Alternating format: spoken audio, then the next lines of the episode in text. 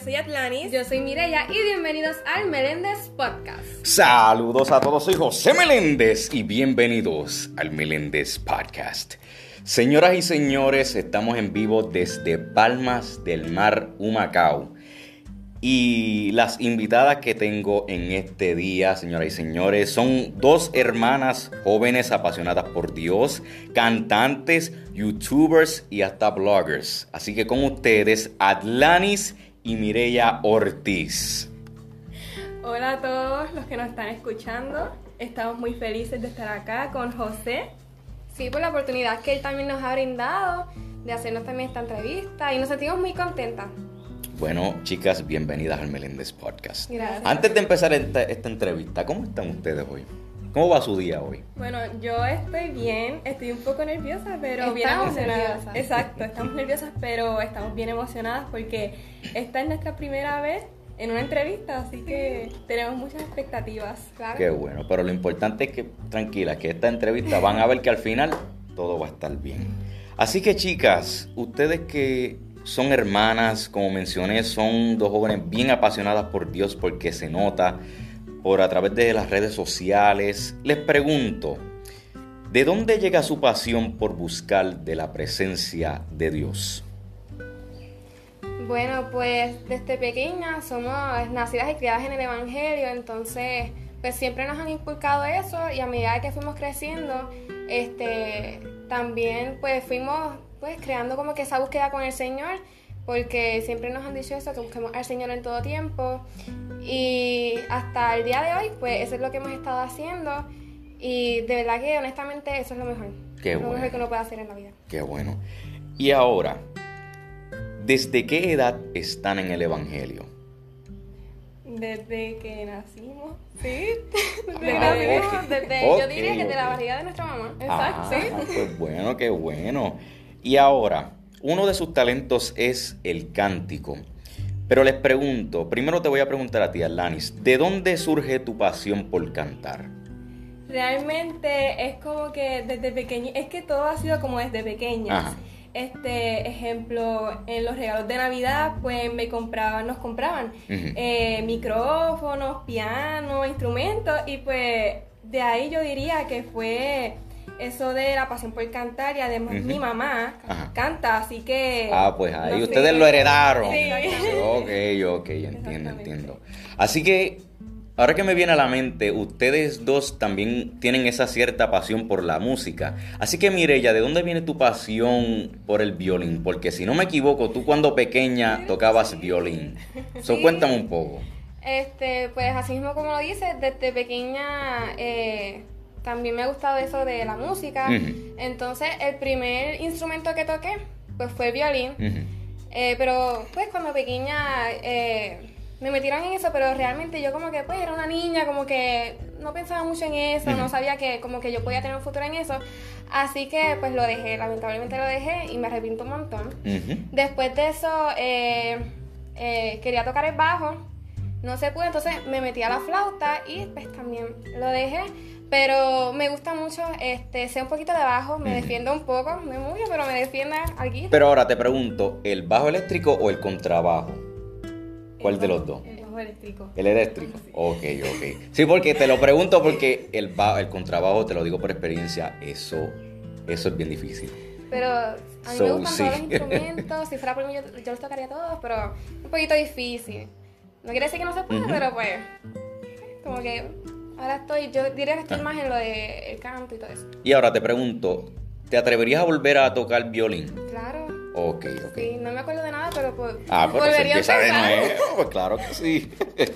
y ahora, chicas, ¿cuándo fue la primera vez que cantaron? Eh, pues yo creo que fue a los 5 años más o menos, que desde esa eh, me he metido como que, no sé, en competencias, por así decirlo.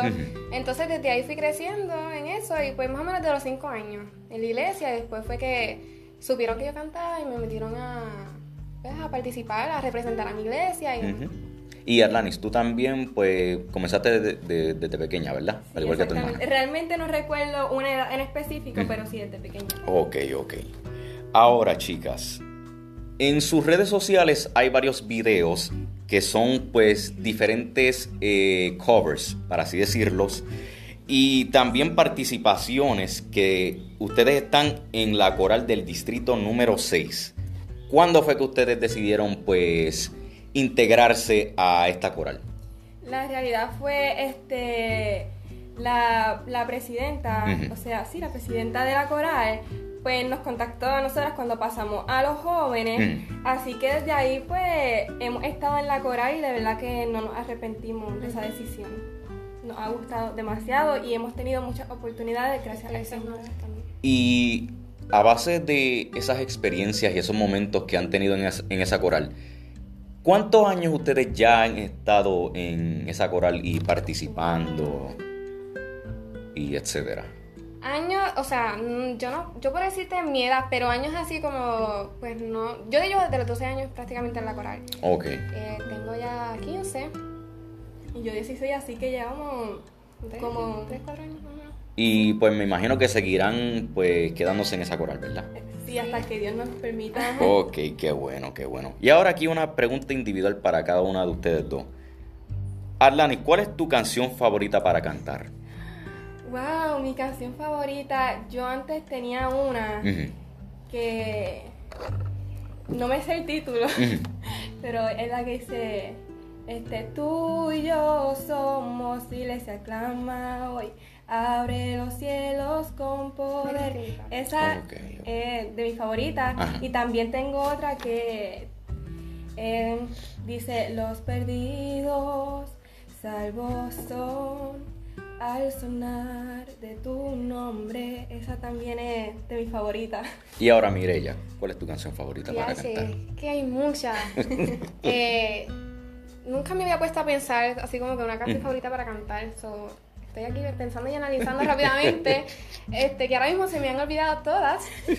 Pero bueno, no es que la cante en la iglesia, pero me gusta revivir.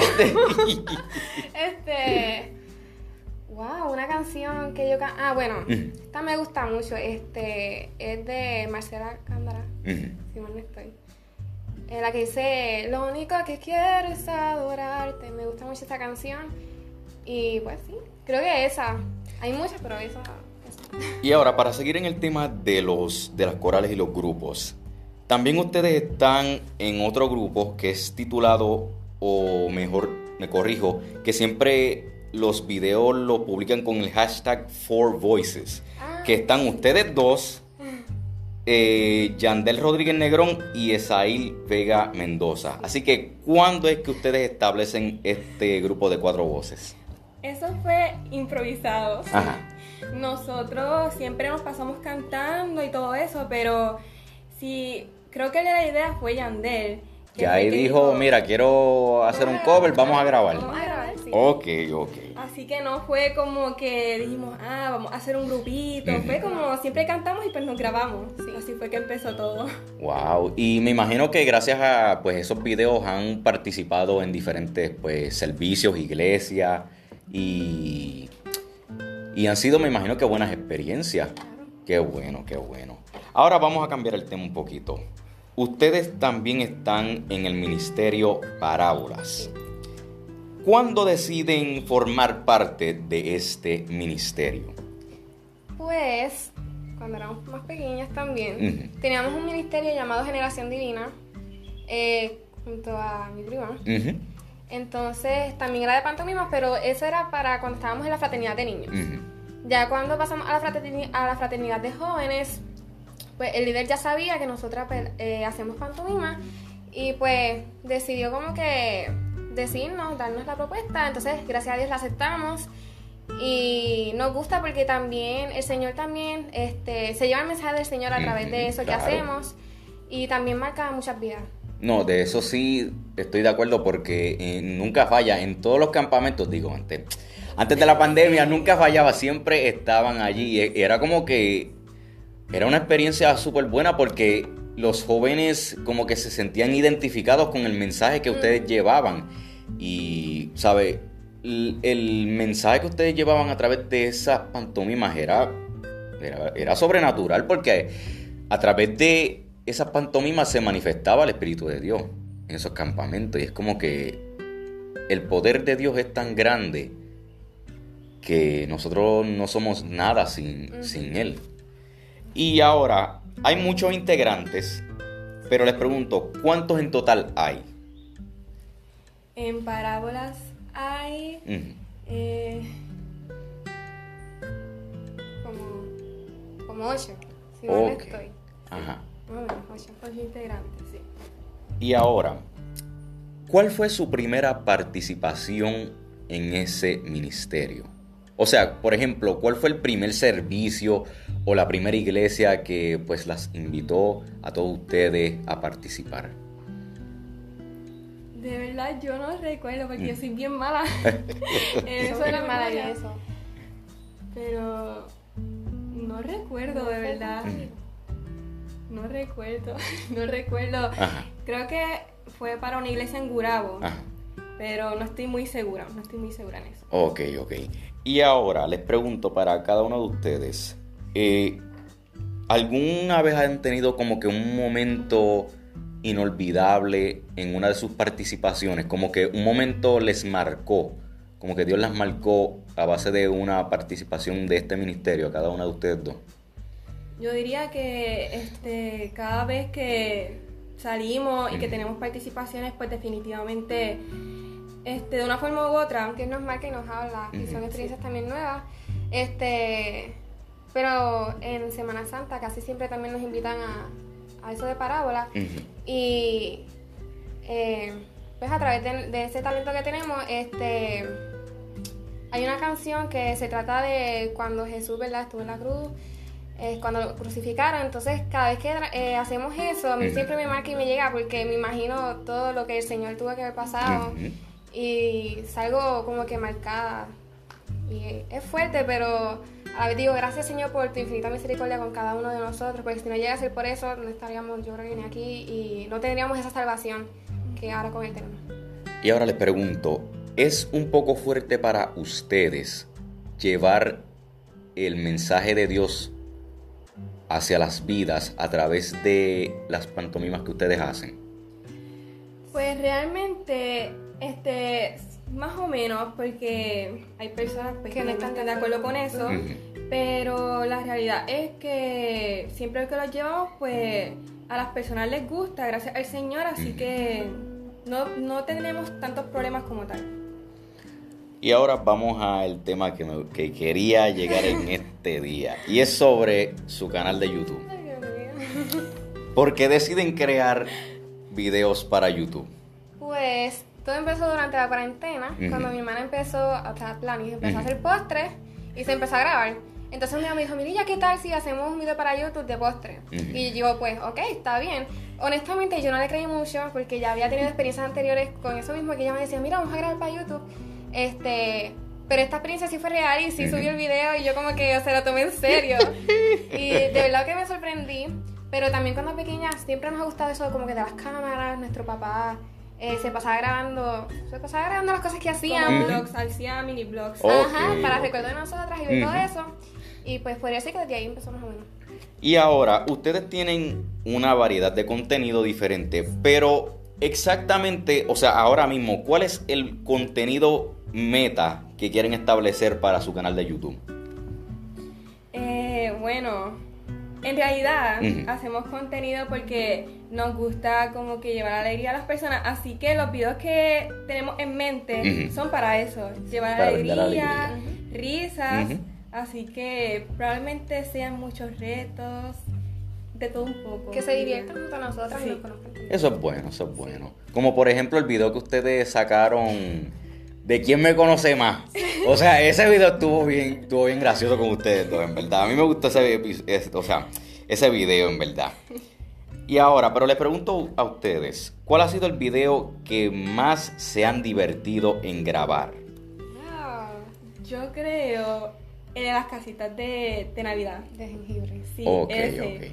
Que pasaron un montón de tragedias, se nos caían dejó de grabar el teléfono porque para ese tiempo pues tenía bien poquito espacio, o sea, y se llenó. Pero nos gustó, verdaderamente nos gustó porque por lo menos a mí me gusta eso de manualidades, de correr cosas.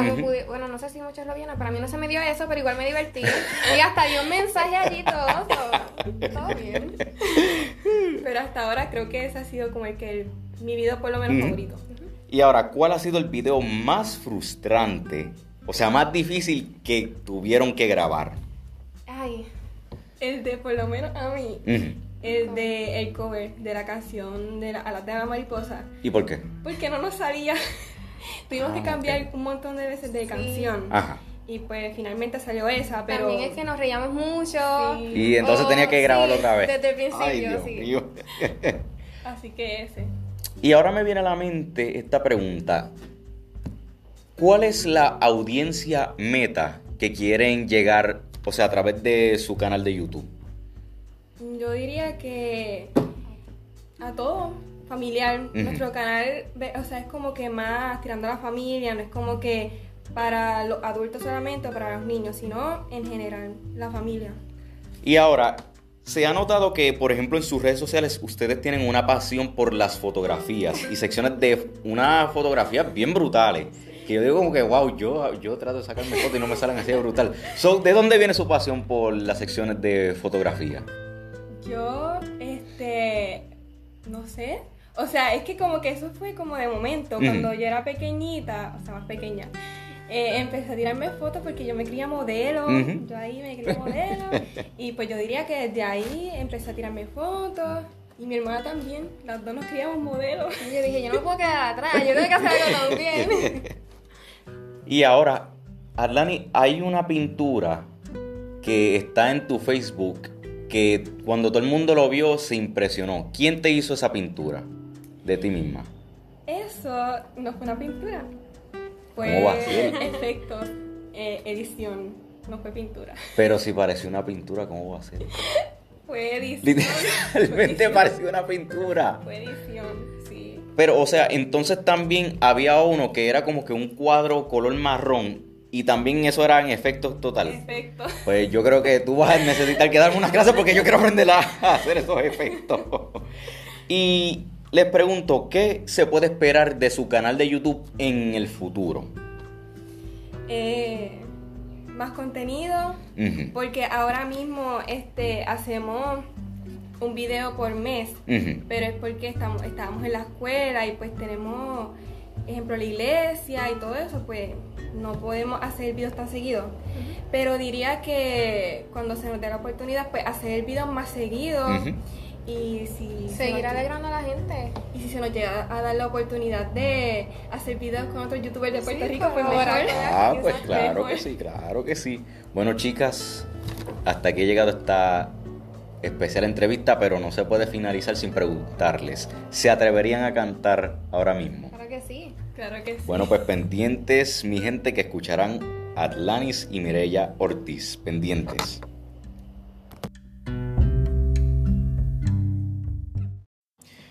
Y con ustedes, Atlanis y Mireya Ortiz.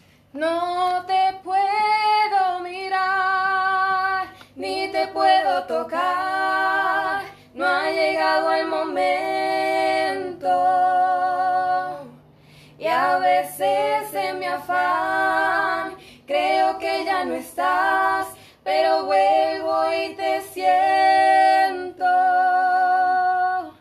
Y cuando me tocas con tu Santo Espíritu, lloro, canto y tiemblo.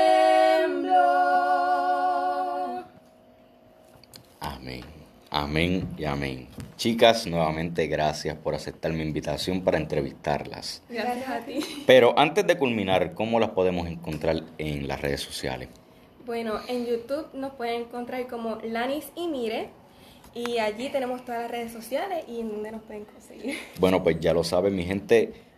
En verdad les agradezco porque ya son 230 oyentes mundiales en diferentes países. Y así que, chicas, esta entrevista, muchos países van a escuchar esta entrevista. Me pueden encontrar en mis redes sociales, en Instagram como soy José Meléndez, en Facebook José Meléndez del Valle. Antes, que, antes de culminar, el Meléndez Podcast está auspiciado por la aplicación Anchor. Para aquellos que deciden y quieren emprender un podcast, descarga esta aplicación. Soy José Meléndez y gracias por escuchar el Meléndez Podcast. Dios me los bendiga. El Meléndez Podcast, disponible en Spotify.